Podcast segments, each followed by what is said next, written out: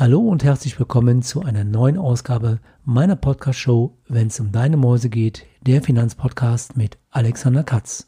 In meiner heutigen Podcast-Episode gibt es das erste Mal einen Praxis-Exkurs und zwar zu dem Thema, was du bei Kreditverhandlungen mit deiner Hausbank niemals sagen solltest. Denn bist du nicht gut vorbereitet auf ein Bankgespräch oder wählst du den falschen Einstieg oder antwortest falsch auf die typischen Fragen eines Bankers, dann kann sehr schnell ein Bankgespräch ohne Erfolg für dich beendet sein. Wie du es aber richtig machen kannst, das erfährst du in dieser Podcast-Episode. Also bleib dran, bis gleich. Herzlich willkommen zu Wenn's um deine Mäuse geht, der Finanzpodcast mit Alexander Katz. Wertvolles Insiderwissen und umsetzbare Tipps unabhängig und auf den Punkt gebracht. Mach mehr aus deinem Geld, nach deinen Wünschen. Schön, dass du am Start bist und los geht's. Warum mache ich gerade heute diesen kleinen Exkurs? Die Corona-Krise und wenn man jetzt auch die aktuellen Nachrichten verfolgt, hält uns alle in Atem. Ob als Angestellter in einem Unternehmen oder als Solo-Selbstständiger und Unternehmer. Und wenn ich gerade jetzt als Unternehmer merke, dass mein letzter Plan nicht ausreicht, weil jetzt wieder eine Phase kommt, mit der ich vielleicht so nicht gerechnet habe, dann muss ich sehr schnell die richtigen Dinge tun. Und da brauche ich in der Regel meine Hausbank. In einem der letzten Podcast-Episoden hatte ich ja schon erwähnt, dass ich in den letzten Wochen mich sehr stark um Unternehmensfinanzierung kümmere, denn das war auch meine Kernkompetenz in meinem früheren Bankerleben als Geschäftsstellenleiter, Kreditanalyst und Firmenkundenbetreuer. Zu diesem Thema hatte ich bereits im August in meinem Blog einen Artikel geschrieben mit der Überschrift Hast du einen Plan C als Unternehmer in der Corona-Krise? Dort bin ich nochmals detaillierter auf die Situation angegangen, meine Einschätzung was vielleicht noch kommen könnte, gerade jetzt zum Herbst und Winter. Und dort habe ich auch in einer Leistungsbeschreibung erklärt, wie ich bei einer Beratung vorgehe und was du von mir erwarten kannst und vor allen Dingen, wie kann ich dich hier sehr schnell und effektiv unterstützen, ohne dass ich natürlich jetzt auch zaubern kann, denn das kann ich auch nicht, aber vielleicht kann ich dir helfen. So, jetzt legen wir los, nämlich wir simulieren ein Gespräch zwischen dir als Kunde und dem Banker. Ich habe mir für dieses Gespräch insgesamt zehn Fragen ausgedacht. Ausgedacht insofern, es sind aufgrund meiner Erfahrung immer die Fragen, die in fast allen Fällen auch gestellt werden. Und habe mir dann zehn Antworten ausgedacht. Und zwar oftmals auch typische Antworten, wenn man nicht gut vorbereitet in ein Gespräch reingeht und die halt dann dazu in der Gesamtheit führen können, dass dieses Gespräch bei der Bank in dieser Form überhaupt nichts gebracht hat.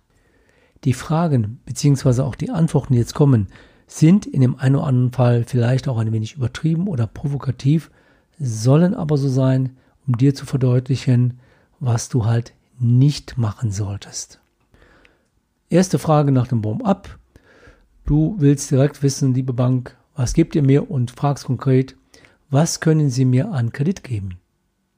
Der Banker wird so ein bisschen stutzig, runzelt mit der Stirn, wird dann fragen, wie viel benötigen Sie denn? Diese Frage von dir als Kunde sollte tunlichst immer vermieden werden. Denn wenn du darauf hoffst, naja, der Banker oder die Bank gibt mir mehr, als ich brauche, ich habe noch einen kleinen Puffer, dann wird der Banker aber nicht wirklich davon überzeugt sein, dass du deinen wirklich notwendigen Liquiditätsbedarf genau ermittelt hast. Also du musst vorher wissen, wie viel brauchst du und der Bank die Frage stellen, liebe Bank, ich habe einen Kreditwunsch, der beträgt Summe X und wie kannst du mir helfen, dass ich diesen Kreditwunsch auch bei dir realisieren kann? Jetzt kommen die nächsten Fragen des Bankers. Hier muss man vielleicht unterscheiden, bist du ein Stammkunde, dass der Banker dich sehr gut kennt oder bist du noch ein relativ neuer Kunde und der Banker versucht mit diesen Fragen rauszufinden, wie er deine kaufmännische Qualifikation einschätzen kann.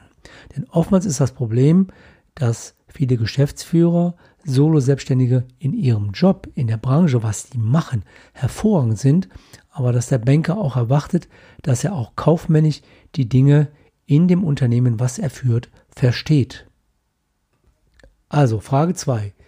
Wie ist Ihre steuerliche Situation?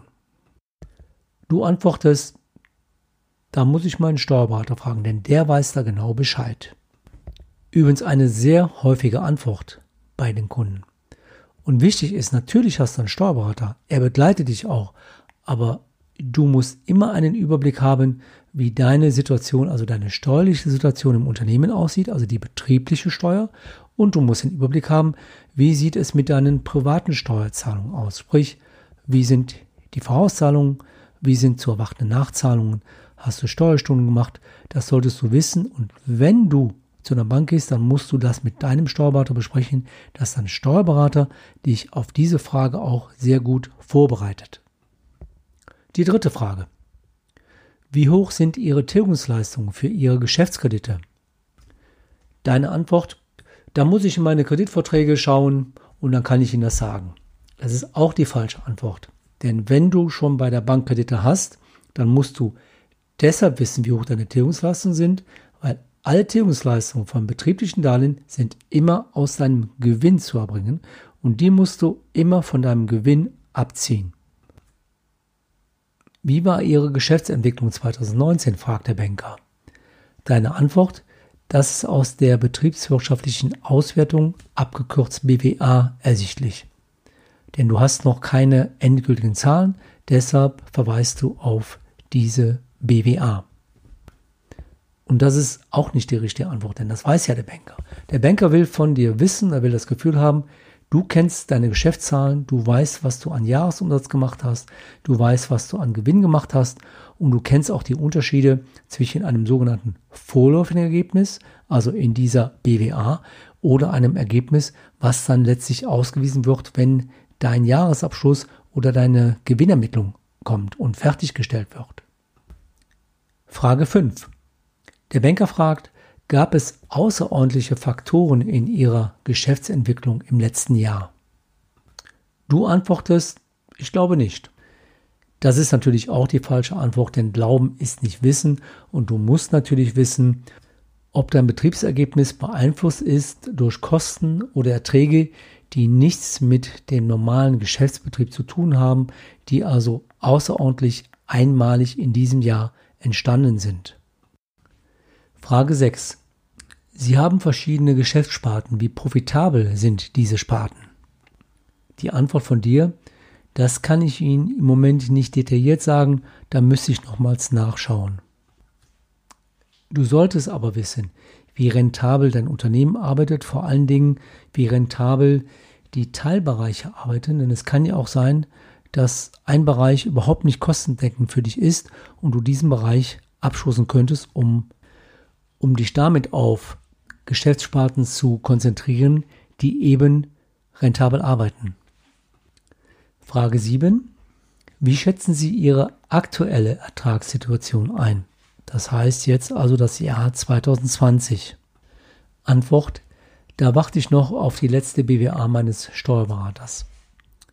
Wenn er dich gerade jetzt in der schwierigen Zeit nach der Ertragssituation fragt, dann musst du vorher mit deinem Steuerberater darüber gesprochen haben, damit du dann zum Beispiel die gegebenen Umsatz- und Ertragsrückgänge auch konkret und nachvollziehbar begründen kannst.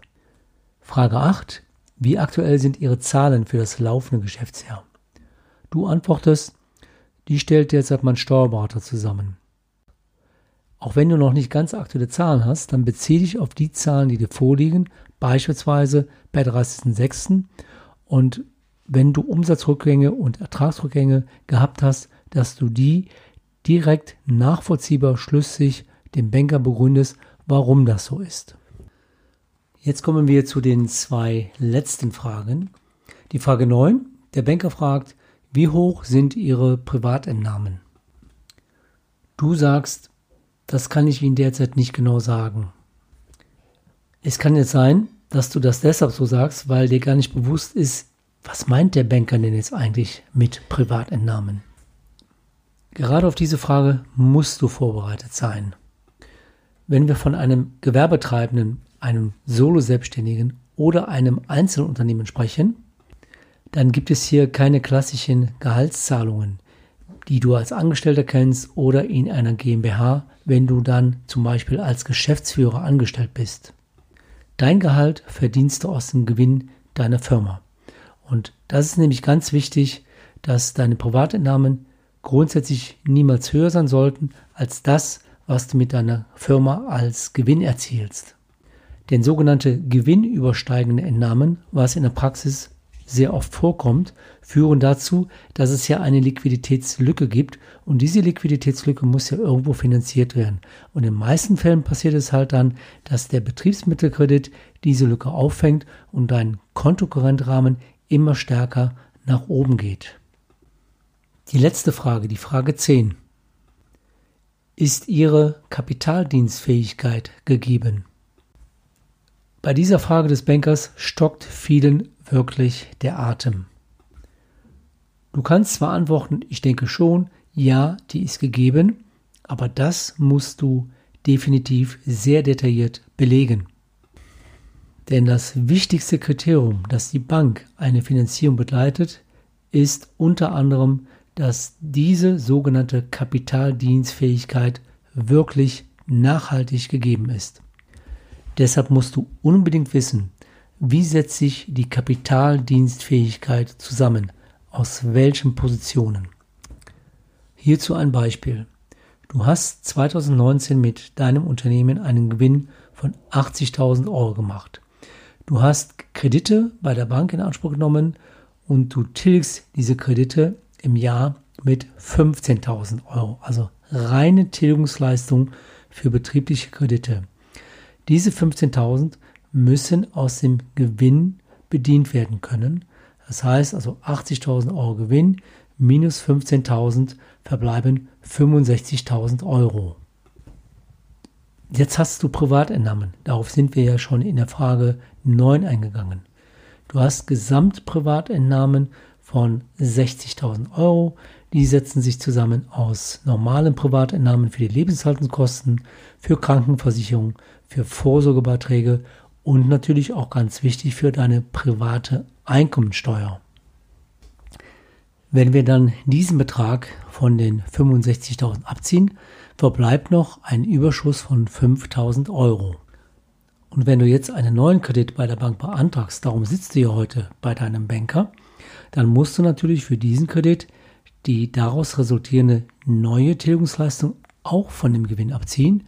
Beträgt die Tilgungsleistung 5000 Euro, dann hättest du ein ausgeglichenes Ergebnis, also dann hättest du eine Kapitaldienstfähigkeit erreicht, weil du die Kosten bezahlen kannst, die aus dem Gewinn zu bezahlen sind. Wenn du aber beispielsweise eine höhere Tilgungsleistung hast, die dann zum Beispiel 10.000 pro Jahr beträgt, dann hättest du hier schon eine Unterdeckung von 5.000. Und wenn dann zum Beispiel Sonderfaktoren hinzukommen, das ist auch relativ oft dass in dem Jahr der Entnahme du eine Steuernachzahlung, eine private Steuernachzahlung hattest aus dem Vorjahr, wo du nochmal 10 oder 15.000 Euro aufbringen musst, dann erreicht man relativ schnell eine Unterdeckung.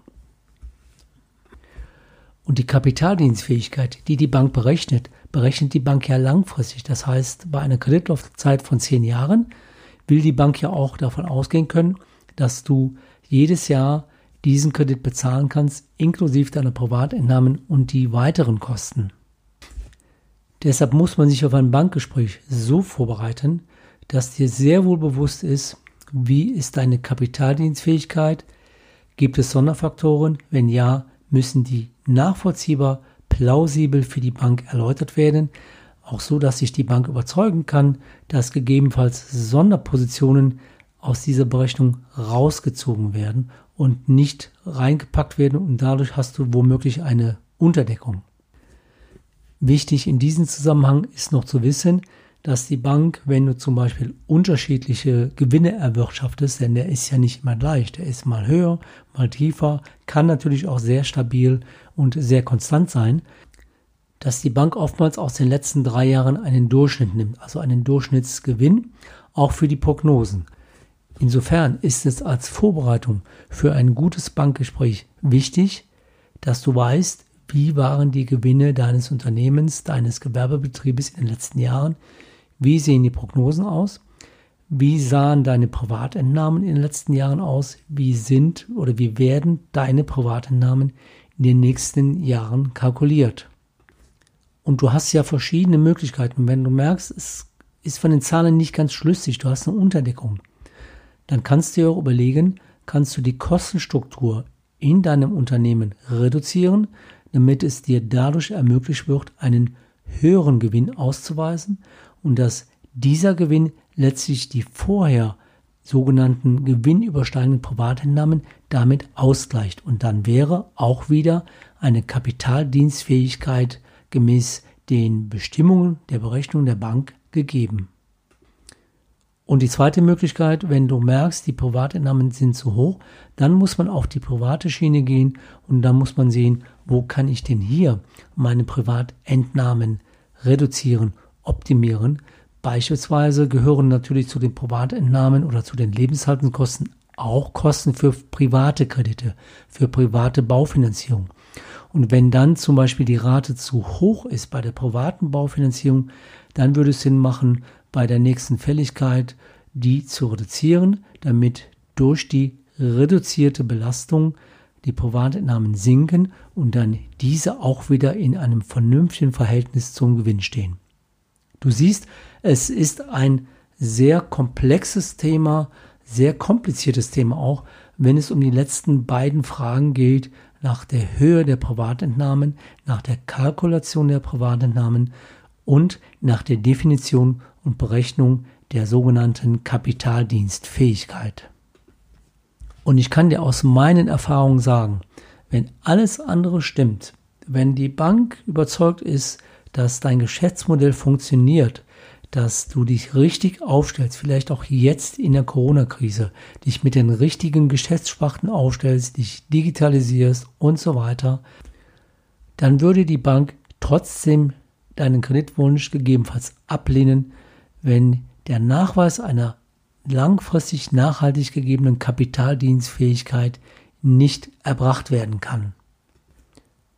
Und dieser Punkt muss vorher detailliert besprochen werden mit dem Steuerberater oder mit einer Person, die dich da unterstützt, ein Unternehmensberater, ein Finanzberater, damit das klar ist. Denn unvorbereitet, ohne die Zahlen zu kennen, dann wird dir die Bank dein Konzept um die Ohren hauen. Damit sind wir fast am Ende dieser Podcast-Episode und zwar des Exkurses, des Praxisexkurses mit der Frage oder mit der Aussage, was du bei Kreditverhandlungen mit deiner Hausbank niemals sagen solltest. Wie bei vielen anderen Dingen ist die Vorbereitung elementar, dass du gut vorbereitet in ein Gespräch gehst. Ich kenne die Fragen der Banker, weil ich selber 29 Jahre bei der Bank war. Und wenn man sich auf die klassischen Fragen vorbereitet und die auch vernünftig nachvollziehbar beantworten kann, das gelingt natürlich nicht immer zu 100 Prozent, und die Bank damit überzeugen kann, dass die Bank dann auch merkt, du kennst dein Unternehmen, du hast die kaufmännische Qualifikation neben deiner fachlichen Qualifikation, dann steigt sicherlich die Möglichkeit, dass du hier mit der Hausbank auch den nächsten Step gehen kannst, dann in die Tiefe steigen deines Konzeptes, damit du dann deinen Kredit auch von der Bank vielleicht bekommen kannst. Da es aber auch sein kann, dass du mit der Hausbank nicht weiterkommst, weil du halt schon Gespräche geführt hast und die Vorbereitung war halt nicht so, dass du die Bank überzeugen konntest und dass jetzt im Moment der Schritt, die Bank zu überzeugen, relativ schwierig ist oder zu lange dauert, gerade in der jetzigen Zeit, dann gibt es noch eine weitere sehr gute Möglichkeit. Das erläutere ich dir dann in der nächsten Podcast-Episode auch wieder ein Exkurs. Und da geht es um das Thema, wie kann man Online-Kredite für Unternehmer beantragen. Das sind also Schnellkredite, wo eine 90-prozentige Haftungsfreistellung der KfW, also der Kreditanstalt für Wiederaufbau, dahinter stehen. Und da gibt es zwei Möglichkeiten, die ich jetzt selber kenne und auch schon einige Erfahrungen damit gemacht habe.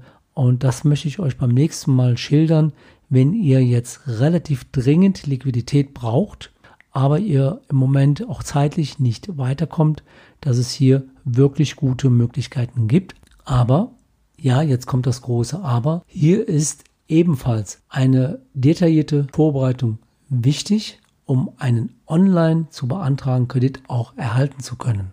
Hier habe ich auch acht Punkte zusammengestellt, die werde ich dir dann in der nächsten Episode erläutern, Der wichtigste Punkt, den kann ich dir jetzt aber schon mal verraten, ist, dass du deine eigene Kreditreformauskunft deines Unternehmens nicht nur kennen musst, sondern diese muss aktuell sein und muss auch mit einem entsprechenden Bonitätsrating versehen sein als Grundvoraussetzung, hierüber sprechen zu können. Mehr erfährst du aber dann in der nächsten Episode.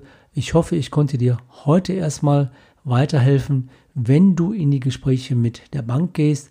Wenn du Unterstützung hierzu brauchst, dann weißt du, dass du mich ansprechen kannst. Entsprechende Verlinkungen findest du in den Show Notes.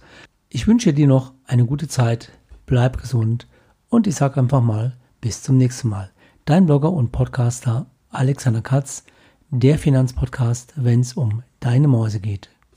Weitere Infos zu dieser Podcast-Episode findest du in deiner Podcast-App oder im Blogbeitrag zum Podcast unter wennsumdeinemäusegeht.de.